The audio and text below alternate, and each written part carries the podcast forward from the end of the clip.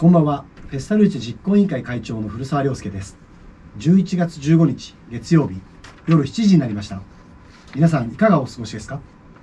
ようこそ世界のクリスマスをお届けするクリスマスショールームへ。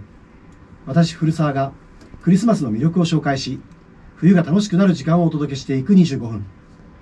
クリスマスショールーム光の祭典フェスタルーチがお送りします。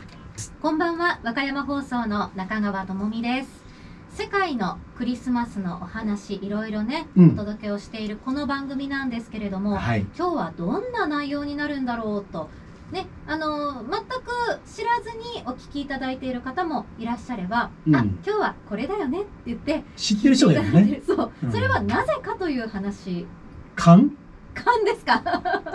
なんかあるんですかね、情報が。そうなんですよ。そう、ん。これはね、えっと、実は2つ方法があってですね、はい。今日の内容をあらかじめ知る方法が2つ。そうです。で1つはですね、まずは Facebook、Instagram、フェスあのフェスタルーチェのね、はい。インスタグラムの方で、実は事前に告知をしていて、はい。今日のトピックス、どんな話をしますよっていうことをあらかじめ知っておくことができます。もう一つは、い。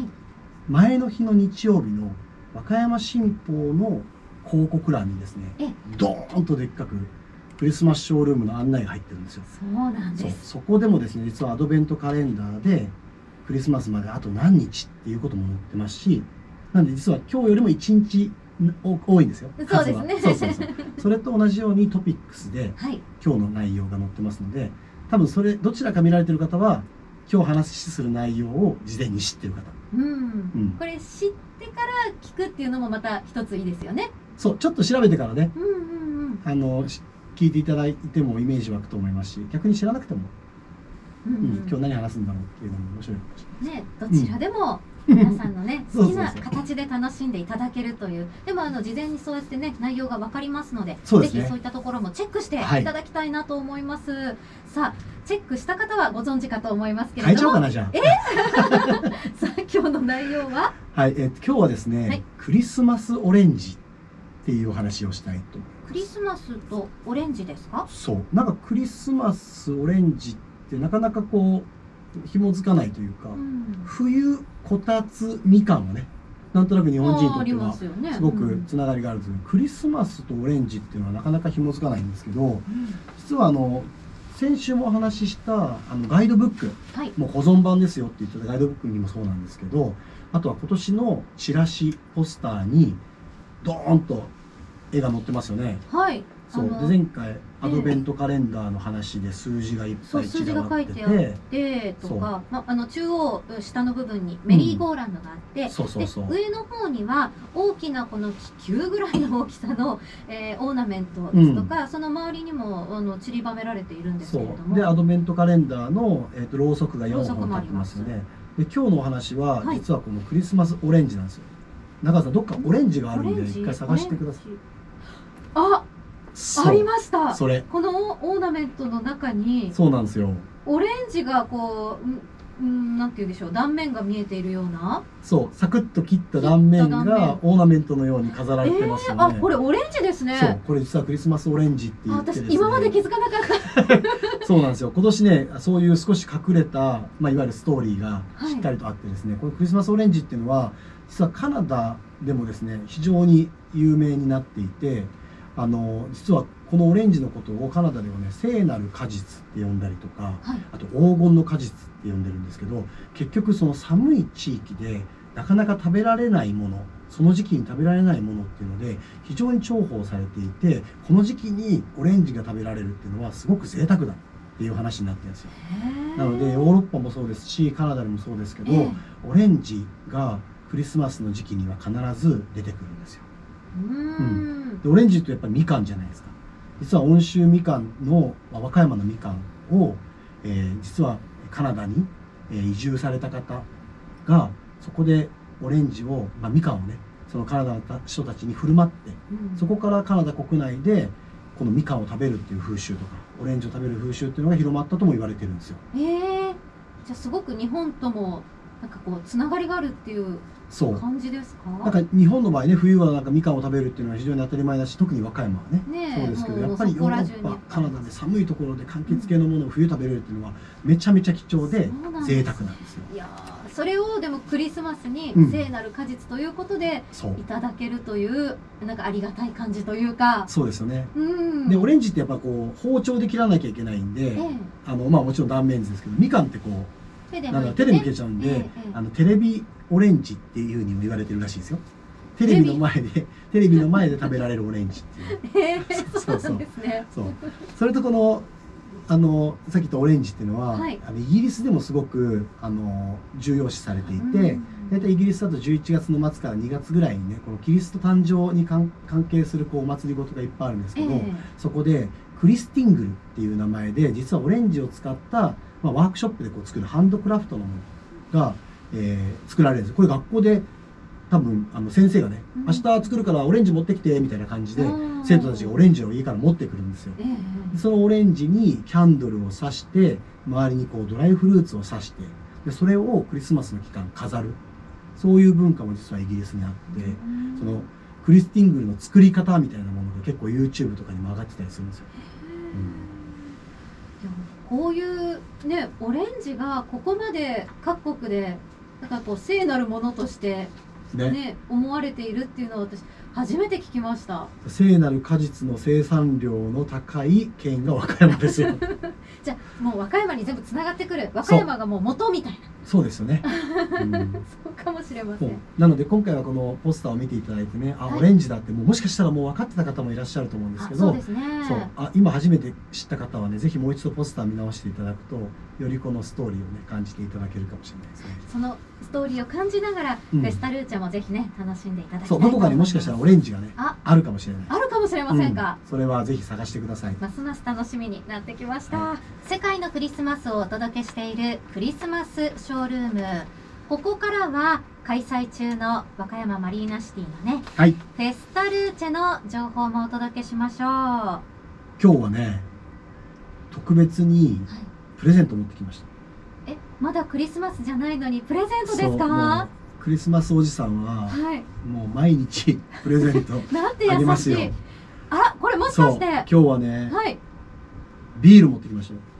フェスタルーチェビール。中川さんが大好きなビール大好きなビール。中川さんが大好きなビール えそう。ー、できた。ねこれくあのすごい楽しみにしていてうん。もう皆さんねあのご覧になった方もいらっしゃるかもしれないですけれ多ども。分飲んだ方もねもしかしたらいらっしゃるかもしれない、ねお土産で買って帰った方もいらっしゃるかもしれない、うんそうですよこれフェスタルーチェの会場ではい。販売されているそうなんですよ。フェスタルーチェの会場で実は3本セットで、はい。えー買っていただいてクリスマスの時期にお家で飲んでいただくこともできますしはい。クリスマスマーケットクリストキントマーケット内で、はい。実はその場ではいい。線抜いて飲んでいただくこともできるんですよやー特別なフェスタルーチェのために作られたそう。ビール。これもうビールの名前がフェスタルーチェですからね。ね。はい。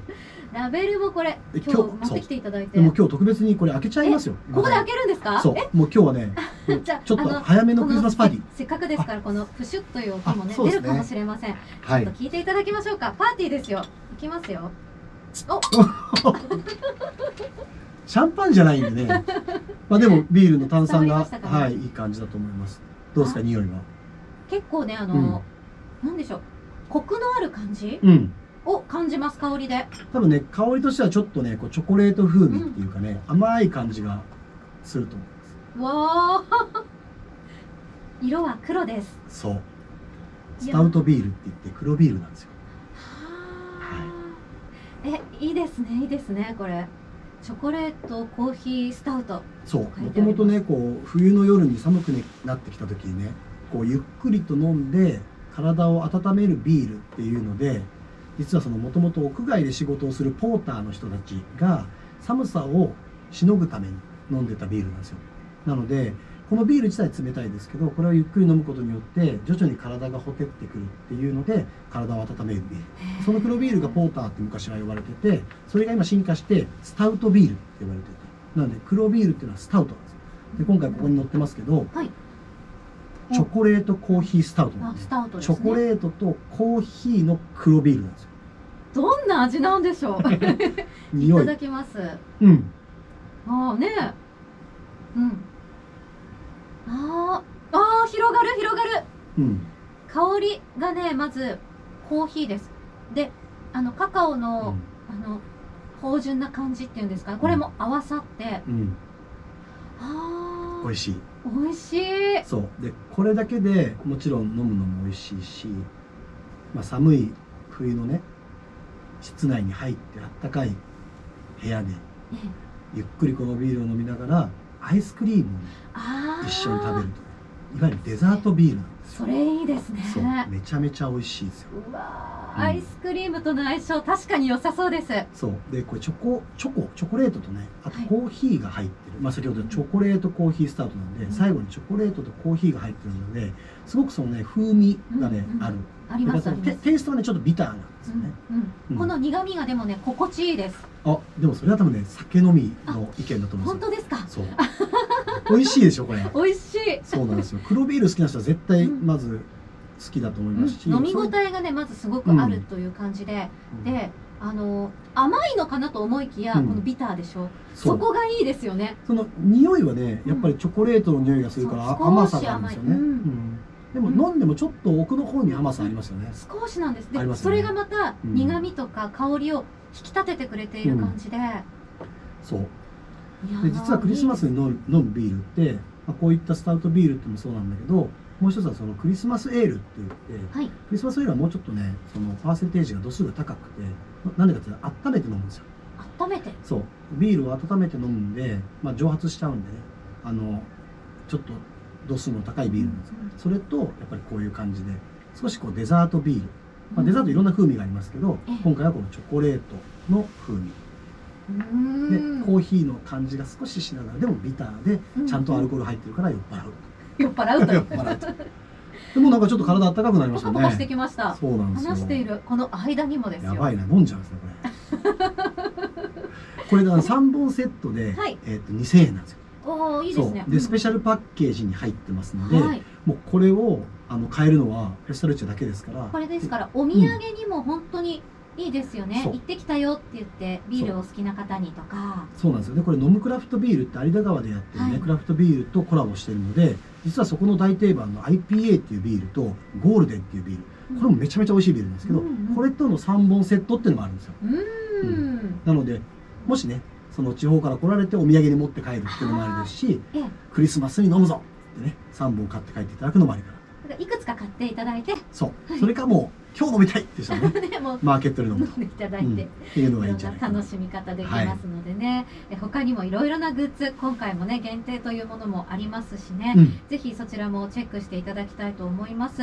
こちらの情報も、はい。あのフェスタルーチェのホームページで見ることですね。ができますフェスタルーチェのホームページで見ていただきますし、前回のお話ししたガイドブックの保存版でも結構ですし、あとウェブガイドブックっていうのが、あの会場に行くとですね、い見ていただきますし、直接 QR コードで、はいえーアクセスしていただくこともできるので、それで見ていただくとより細かい情報も知っていただけると思います。今日は大人向けの情報でしたかねそうですね、ちょっと酔っ払っちゃいましたね。